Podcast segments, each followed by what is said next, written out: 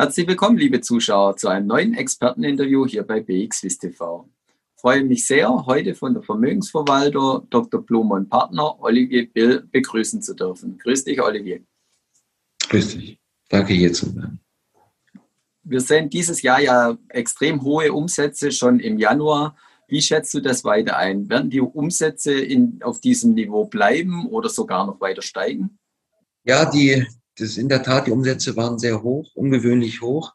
Aber wir gehen davon aus, dass die Handelsvolumen weiter hoch bleiben oder gar noch steigen. Das liegt auch eben daran, dass das Jahr 2020 ähm, als ein, ein sehr außergewöhnliches Jahr an den Börsen war. Die Corona-Pandemie, das wissen wir ja alle, hat zu sehr vielen Hilfspaketen und neu gedrucktem Geld geführt. Und das fließt jetzt eben in die Wirtschaft ähm, oder eben auch zu dem Kleinanleger und, ähm, und äh, fließt dann automatisch dann eben auch in den Aktienmarkt. Die äh, Bilanz der Europäischen Zentralbank ist jetzt mittlerweile schon bei 65 Prozent des BIPs ähm, in der Eurozone. Das ist äh, noch nie da gewesen.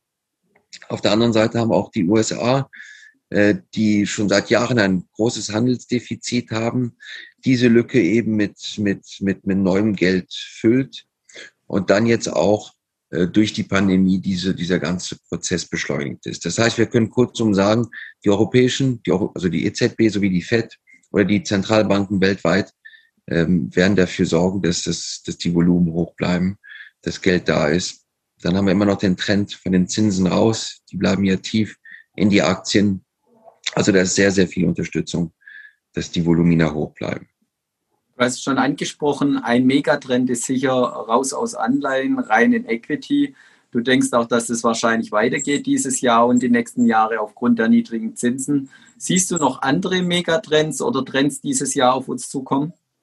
Ja, ich denke, die, die Trends vom letzten Jahr von der Telemedizin und vom Hightech, aber auch von den Aktien im Nahrungsbereich werden, werden dieses Jahr weiterhin steigen. Äh, da sind wir, glaube ich, nur also vor allem in der Telemedizin und in der Nahrung, äh, nur am Anfang eines größeren Trends. Im Hightech-Bereich ähm, wird ja ein Traum gekauft. Ja, da sind wir ja fernab von irgendwelchen Fundamentaldaten. Aber dieser Traum scheint jetzt weiterzugehen. Und äh, ich würde also jetzt nicht unbedingt gegen Hightech-Aktien ähm, wetten. Ähm, wir sehen auch, also allgemein sind, sind, ist es, könnte es ein gutes Börsenjahr geben weil wir jetzt eine, eine Inflation langsam sehen. Das sieht man auch in den langfristigen Zinskurven, die jetzt langsam ansteigen. Und äh, ähm, das tun sie, weil erstmal die Risikoprämie größer ist, aber auf der anderen Seite auch, weil die Inflation jetzt langsam, langsam kommt. Ähm, das wird dann auch dazu führen, diese Inflation, dass wir steigende Rohstoffpreise sehen werden. Ja, also dort sehen wir auch einen Trend, zwar vielleicht nicht unbedingt im Aktienbereich, aber im Rohstoffbereich. Interessant für uns ist der Edelmetall, die Edelmetallindustrie. Dort sehen wir manipulierte äh, Kurse. Auf der einen Seite werden Jahresproduktion von Banken geschortet und in einem Termingeschäft muss man ja immer mal auch den Rohstoff liefern. Ähm, das hat man jetzt im Silber gesehen, im Gold geht dieser Trend jetzt in diese Richtung. Und ähm, also es wird geschortet, aber auf der anderen Seite wird, ähm, wird in großem Maße das physische Edelmetall gekauft. Ähm, wir denken, eine Manipulation kann nicht lange äh, aufrechterhalten bleiben und dass es dort einen Ausbruch nach oben geben könnte.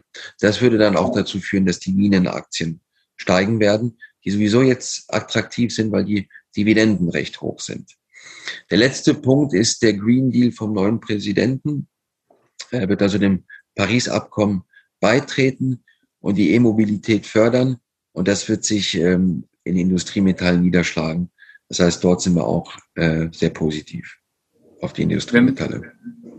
Wenn, wir uns jetzt die verschiedenen Assetklassen nochmal äh, anschauen wollen, du hast es schon gesagt, Anleihen eher raus, äh, Metalle wahrscheinlich äh, steigend. Ähm, was denkst du im Aktienmarkt? Was ist da die ha Hauptherausforderung für einen Vermögensverwalter in diesem Jahr? Gut, der, der Aktienmarkt ist natürlich auch abhängig ähm, von der Krise.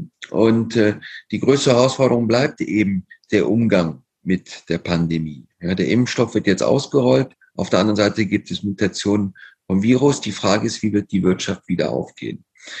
Ähm, wir haben ja vorher schon das angesprochen, dass man, dass die Aktienkurse aber weit ab sind von Fundamentaldaten, also in gewissen Industrien ist es ja gar nicht mehr nachvollziehbar und total irrational. Und dass man so viel über die Tesla-Aktie spricht, ähm, die ja ähm, die meistgeschottete Aktie letztes Jahr war, aber trotzdem extrem stark gestiegen ist. Das ist aber immer noch der, also eigentlich der Fokus ist auf dem Aktienmarkt, zeigt ja, wie der Aktienmarkt funktioniert. Und das birgt eben sehr, sehr große Risiken. Ähm, falls wir uns wieder an Fundamentaldaten richten, hat natürlich der Aktienmarkt großes also Potenzial für einen Rückschlag. Wir sehen aber durch, das, durch die hohe Liquidität jetzt keinen Crash kommen, aber man sollte durchaus äh, mit Rückschlägen rechnen. Ja.